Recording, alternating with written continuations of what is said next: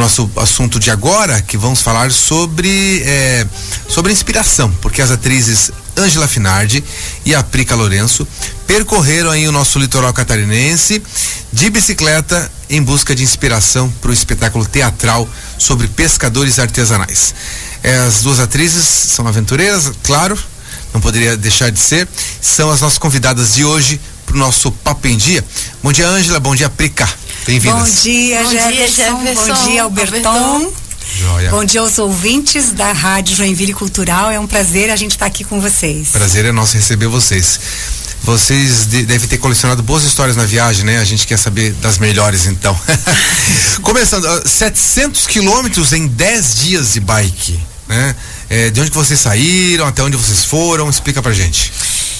Nós saímos de Passo de Torres, que é a primeira cidade do litoral, né, vindo do sul, até Itapoá. Então foram 700 quilômetros majorita- majoritariamente pelo litoral.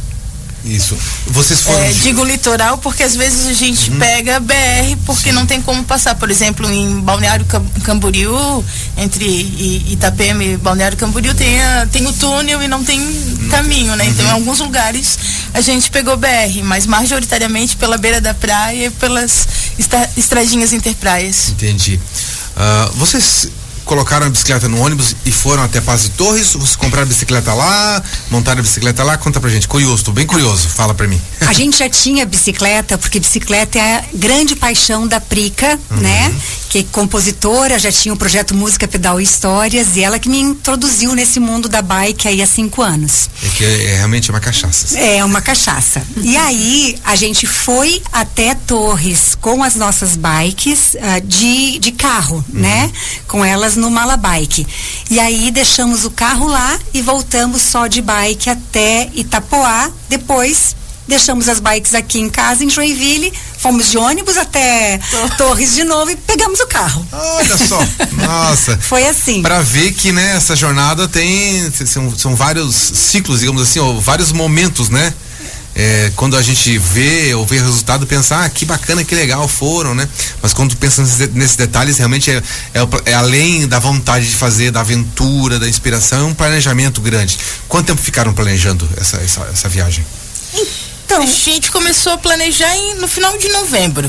E começaram quando? Pedalar? É, começamos a pedalar no dia 20 de janeiro. Ah, janeiro. É, mas assim, nesse planejamento, lógico, a gente tem a pesquisa das colônias de pescadores, né? Porque a gente já queria juntar ah, num espetáculo tudo que ah, unia as nossas paixões, que são teatro, música e bicicleta e mar Poxa vida. né? E a, a Prica uma vez tinha feito uma viagem e tinha conhecido um pescador que tinha transformado a- a- o espaço dele numa reserva ambiental, que era o seu Morro dos Pedro. Macacos.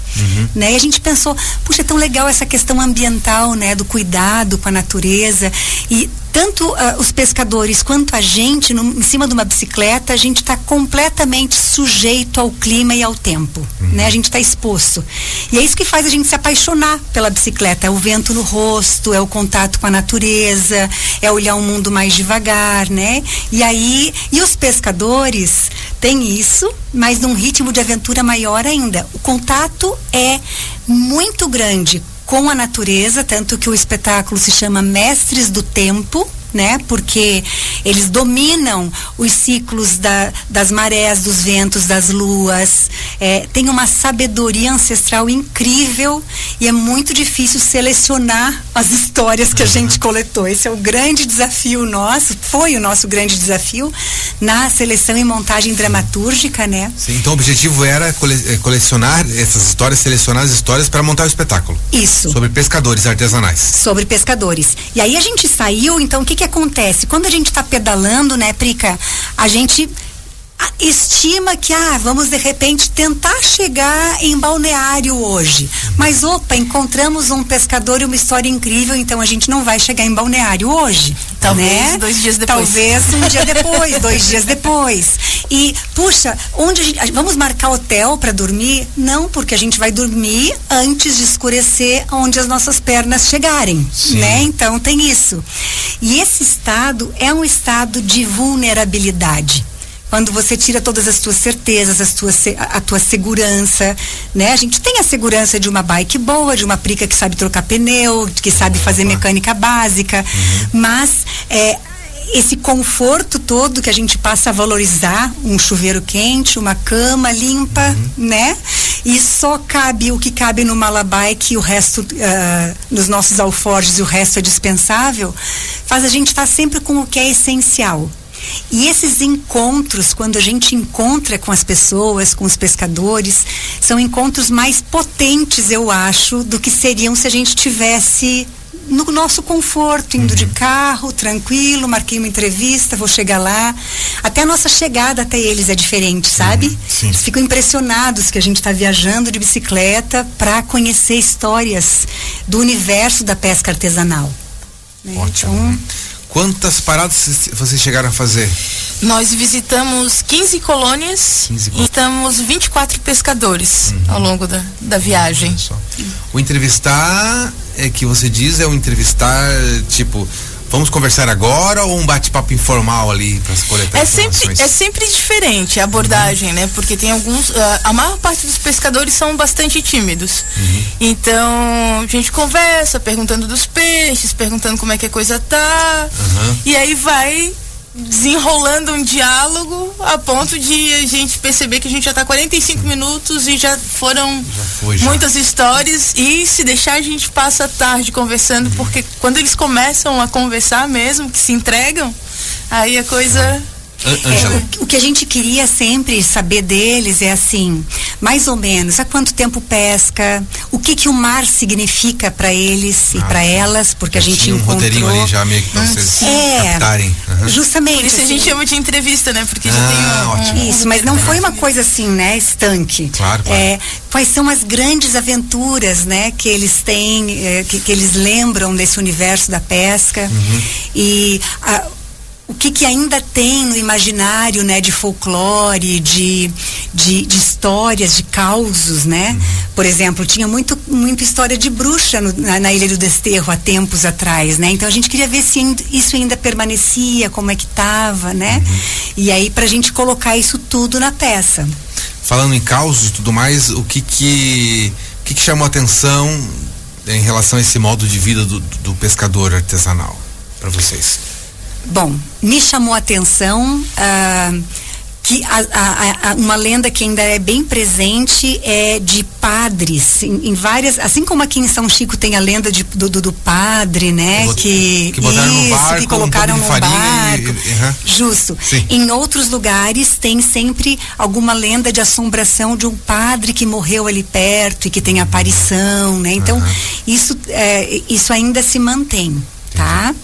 E o que me chamou a atenção e, me emocionou muito, assim, primeiro foi o fato de ter encontrado uma mulher pescadora muito admirada por pescadores homens, né? A gente chegou em Governador Celso Ramos, ali em Canto dos Ganchos, perguntamos se tinha alguma mulher que pescava e os pescadores falaram, olha, tem a Naca, ela pesca por cinco homens. Naca? É, a dona Naca. Dona Naca. É, é Nair o nome dela, uhum. e sabe que Naca, o, o o Marco, que é o nosso dramaturgo, está auxiliando a gente na dramaturgia, ele disse que significa peixe grande.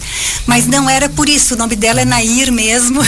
e o apelido de infância era Naca. Daí vocês foram atrás da dona, da dona Naca? Fomos atrás da dona Naca. E aí a gente foi convidada para dormir na casa da dona Naca. A dona oh, Naca ensinou a Prica a fazer rede, né? Ah. Então a gente teve uma imersão assim. Uhum. E, e essa coisa da gentileza, sabe? Do acolhimento sabe? Entendi. Ficou muito marcado pra gente, além de ser uma mulher que vai para alto mar, que conserta o seu barco, o, o motor do seu barco, uhum. que pesca desde os 11. 11 anos, né? Então são 60 anos de pesca e que fala pra gente assim, ó, ah, minha filha, o dia que eu não puder mais pescar, eu prefiro que Deus me leve. Olha Porque só. então é, a gente fica pensando assim, ó, o quanto a, essa inserção uh, do ser humano na natureza, né? E essa, esse pertencer à natureza e não achar que está des desconectado ou acima dela, né?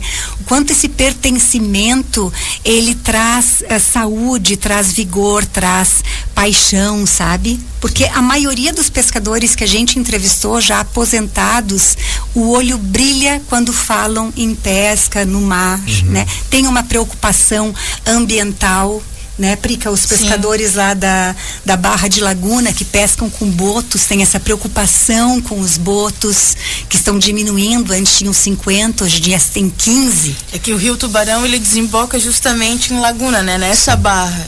E uh, tem muita poluição no Rio Tubarão. Ele começa em Lauro Miller e vem descendo por várias cidades. Eu acho que não acredito que são 12, 12 municípios. E, e com, com um sistema de, de de esgoto nos municípios que não funcionam. Então, tratado. a poluição está chegando na beira da praia. E vai afetar a vida dos vai... golfinhos. Uhum. E não só a vida dos golfinhos, porque ali é um berçário uhum. de peixes. Né? As tainhas, por exemplo, vão desovar ali. Uhum. Então, se esse espaço está poluído, provavelmente a gente vai perder muito da, da biodiversidade marítima, né? E ali a gente achou lindo, porque a gente então entrevistou esse pessoal que pesca com botos, que é um patrimônio cultural e material aqui então, que a gente, tem entender, no Brasil. Quando pescar com boto, que os botos ajudam os pescadores a cercarem os peixes, é isso? Isso, isso. é uma pesca em cooperação mútua, então... Ah, Só para o nosso ouvinte entender um pouco mais, os botos, os botos não são treinados, eles fazem não. isso instintivamente. É, uhum. há mais de 50 anos, né? Então, por exemplo, eles conhecem o, o caroba, eles, os pescadores conhecem os botos pelos nomes, pelo jeito de pular, uhum. sabe, pela barbatana, pela enfim, pela, pela aparência física, eles conhecem, ah, aquele ali é o caroba, aquele ali é o mandalão. E os botos, então, o que, que eles fazem? Os pescadores ficam na, na água, né, com água até cintura e com a tarrafa na mão. Os, dizem os pescadores que os botos também conhecem eles, né? Então, quando eles veem eles ali, o que, que eles fazem? Eles cercam o cardume de tainha e o, vão levando para beira e aí uhum. o, o, pescador tarrafeia. Sim. Por que, que o boto faz isso? Porque é mais fácil para ele pegar a tainha se o, se o pescador jogou a tarrafa, porque ele não vai ter que ficar sair, sair nadando atrás das tainhas, mas a tainha já fica meio tonta ali e fica mais fácil para ele. se alimentar. Benefício então, para todo mundo. Benefício para os dois e os botos estão diminuindo, né? Então uh, tem um memorial dos botos ali na Barra de Laguna, muito bonito, com várias cruzes brancas. As pessoas acham que é um cemitério dos botos, mas não é. É um memorial para as pessoas lembrarem do cuidado que elas têm que ter, que não pode andar de jet ski ali naquela região, a, acima de, de uma determinada velocidade, que é de 9 km por hora, né? Que são cinco nós. Tem todo esse cuidado. Tem todo esse cuidado. Perfeito. Né? Vamos falar da peça agora que, que que resultou nessa, aliás, né, que faz parte dessa viagem do projeto, né? Como é que está agora o próximo passo? Agora Prica. nós estamos em fase de ensaios, ah. construção dos bonecos, constru, construção do cenário, tá, tá criando forma materializada, né? Esse, esse, esse final de semana nós fizemos uma imersão junto ao Silvestre Ferreira, que é o nosso diretor, o Marco Vasques, que está fazendo a dramaturgia, mais o Fábio Medeiros, que está na construção dos bonecos e do cenário. Então tivemos uma imersão bem grande esse final de semana e ao que tudo indica vai ficar bem bonito. Então é. a peça já tem um formato já. Já, já uhum. tem a dramaturgia, a, a, a, escrita do texto pronta. Foi, foi o Marco, Marco Vasques. Uhum. Fomos todos nós, ah, na verdade. Sim. A gente fez um processo de criação coletiva, mas quem assina a versão final ah, é, é ele, Marco. tá? Uhum. E aí uh, tem uma trilha sonora, porque é um musical, uhum. né? A Prica está compondo as músicas. E é um, um espetáculo que a gente já é, faz uma imersão muito grande. A gente está ensaiando cerca de oito horas por dia, Uxa. sabe? Tá bem puxado, tá bem puxado. Tá bem puxado. Julho vai ser todo assim, porque a estreia também é no dia é, 21 de agosto. A gente tem a pré-estreia aqui em Joinville, uhum.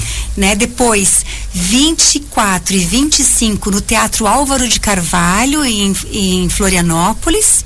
A gente vai levar os, os alunos uh, das colônias de pescadores ali de, de São José, por, ah, que, que a gente iniciativa. entrevistou, uhum. né, para o TAC. Sim. E aqui uh, em Itapoá, na associação de, comunitária do, da Figueira e do Pontal. Perfeito. Isso. Bom, vocês fizeram tudo isso por meio de um projeto de lei de incentivo à cultura, é isso? Isso. Como é que foi essa captação, os, os parceiros aí? Então, Esse projeto é de 2019 e como ele teve a prorrogação por conta da pandemia, nós conseguimos captar no final do, do, do- do tempo limite, né? isso. E, então, nós temos como patrocinadores a Armacel e o Porto Itapuá. E como apoiadores a gente tem a Univille, temos aquele trio agência, a própria Associação Comunitária do Pontal e da Figueira, a Fundação Catarinense de Cultura, a Marte Produções, a Escola Tocando em Frente. Sim. Isso aí. E quem escreveu o projeto junto com a gente, né, foi a Marisa Toledo, né, da agência Aquele Trio.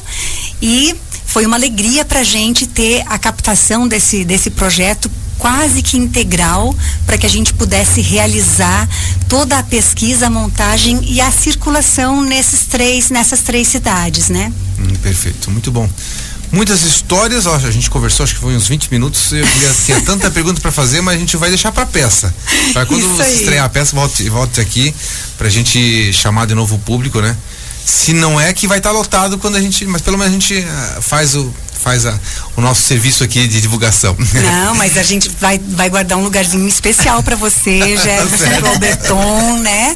E para as pessoas acompanharem, se quiserem acompanhar esse processo Uhum. de criação, a gente tem o nosso Insta, que é Metamorfose Teatro, Uhum. e o nosso Face também, Metamorfose Ciacênica, e ali dá para acompanhar todo esse processo. A gente está registrando, fazendo vídeos, enfim, para as pessoas acompanharem esse processo criativo. Muito bom. Eu conversei aqui Ah. com a Prica Lourenço. Você ouve a Prica aqui sempre no nosso horário do Santa Música. Tem um repertório bom aqui. Ah, é atriz, musicista, é, compositora e ciclista. e contadora de história. Junto também com a Ângela Finardi, atriz, diretora, professora e tudo mais. Muito obrigado pela participação de vocês. A gente que agradece, Agradece. brigadão e um ótimo dia.